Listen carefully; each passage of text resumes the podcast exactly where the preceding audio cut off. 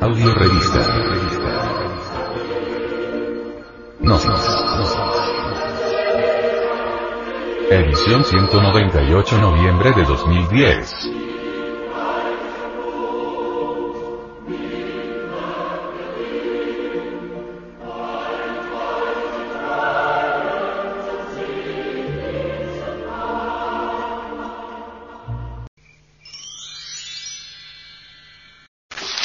Introducción. La clave de la suprasexualidad.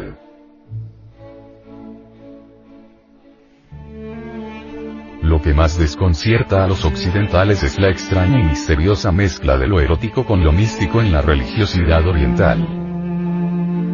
La teología católica romana ha considerado a la carne como hostil al espíritu pero en las religiones orientales la carne y el espíritu son dos sustancias de una misma energía.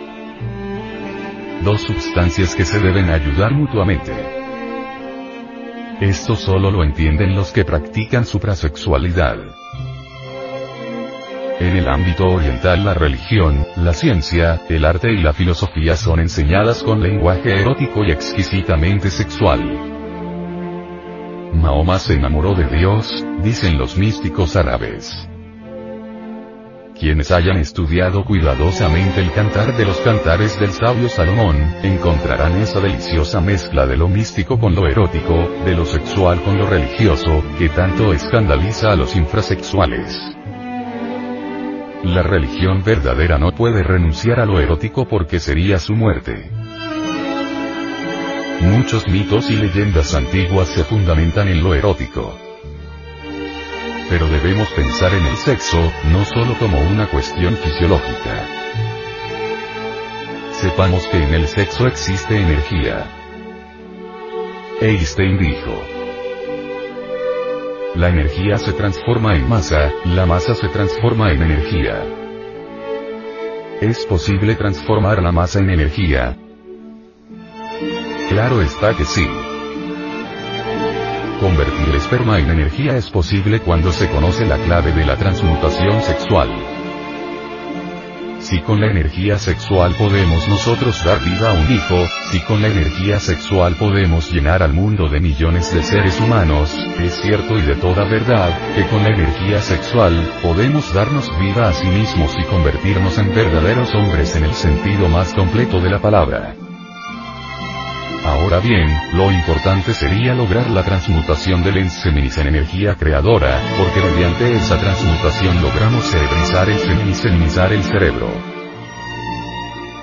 Se hace necesario seminizar el cerebro, pues es muy sabido por los hombres de ciencia actual, que no todas las áreas cerebrales están trabajando.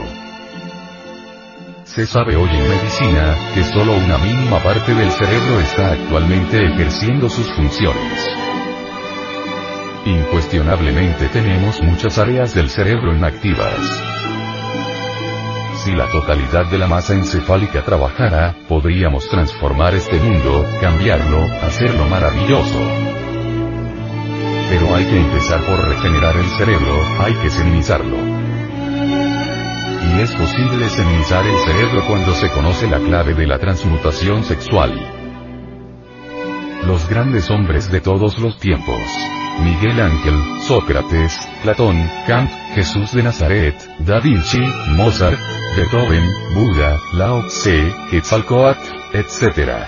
Fueron hombres que tuvieron el cerebro seminizado, hombres que dieron a su cerebro capacidades extraordinarias, que utilizaron el mayor porcentaje de las áreas cerebrales. Sin embargo, hoy día la cosa es diferente, el cerebro humano se ha degenerado demasiado y no nos damos cuenta de ello. ¿Y por qué se ha degenerado el cerebro? Se ha degenerado sencillamente porque nosotros durante varios siglos hemos estado extrayendo de nuestro organismo, la entidad del semen. La hemos extraído porque nos ha gustado, es un gran placer, eso es todo, y por eso nos hemos dado gusto en la lujuria, en lechos de placeres, gozando de lo lindo. Este es el motivo por el cual el cerebro se ha degenerado. Para regenerarlo hay que transmutar la entidad del semen, y con mucho gusto explicaremos cómo. Es un artificio muy singular que muchos sabios enseñaron a sus discípulos. Este artificio que le vamos a enseñar también lo enseñaron hombres de ciencia moderna como el Dr. Noyes y Sequard, en los Estados Unidos. Lo enseñó el médico alemán Grun Heller. Lo enseñó Carlos Gustavo Jung. Las escuelas asiáticas de tantrismo oriental. No es una cosecha de nosotros en particular, la hemos aprendido de todos estos sabios y a la vez se la comunicamos a usted, no como un artículo de fe o como un dogma inquebrantable. Si usted quiere aceptarla, acéptela y si no quiere aceptarla, no la acepte. Cada cual es libre de pensar como quiera. Únicamente le damos nuestra opinión. El artificio consiste en esto. Conexión del falo útero, sin eyaculación de la entidad seminal. El falo es el órgano sexual masculino. Algunos científicos modernos lo han aceptado, verdigracia, la sociedad oleída en los Estados Unidos, experimentó con esta fórmula. Allí las parejas entran a trabajar con la energía sexual.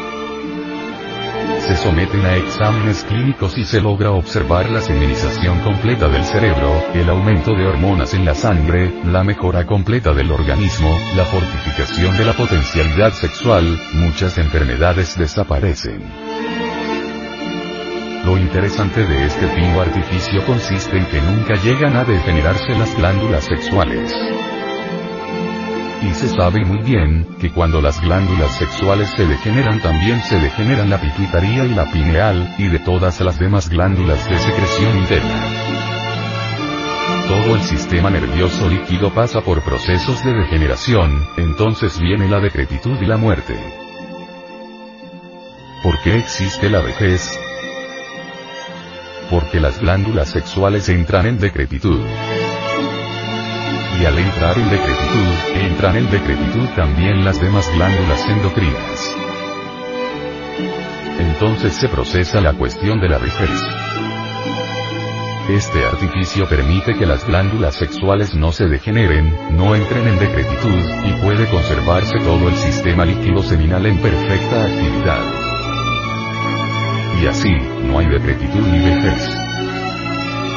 Eso es obvio. Y podemos también, conservar las glándulas sexuales durante toda la vida. Esto significa que se puede llegar a la edad de los 90 y 100 años, con la capacidad de copular y gozar libremente de la dicha sexual.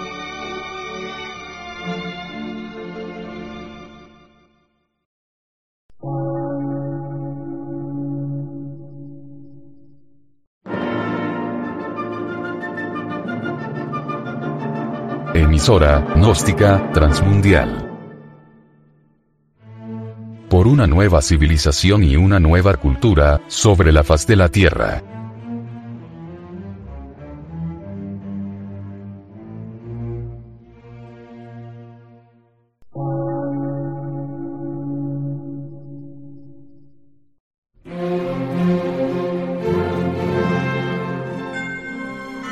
Medio de radiodifusión científico, artístico, místico y filosófico.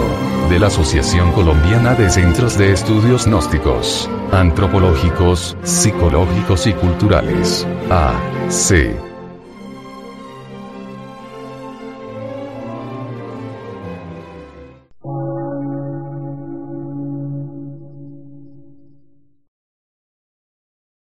Lectura en movimiento. Difusión sin fronteras.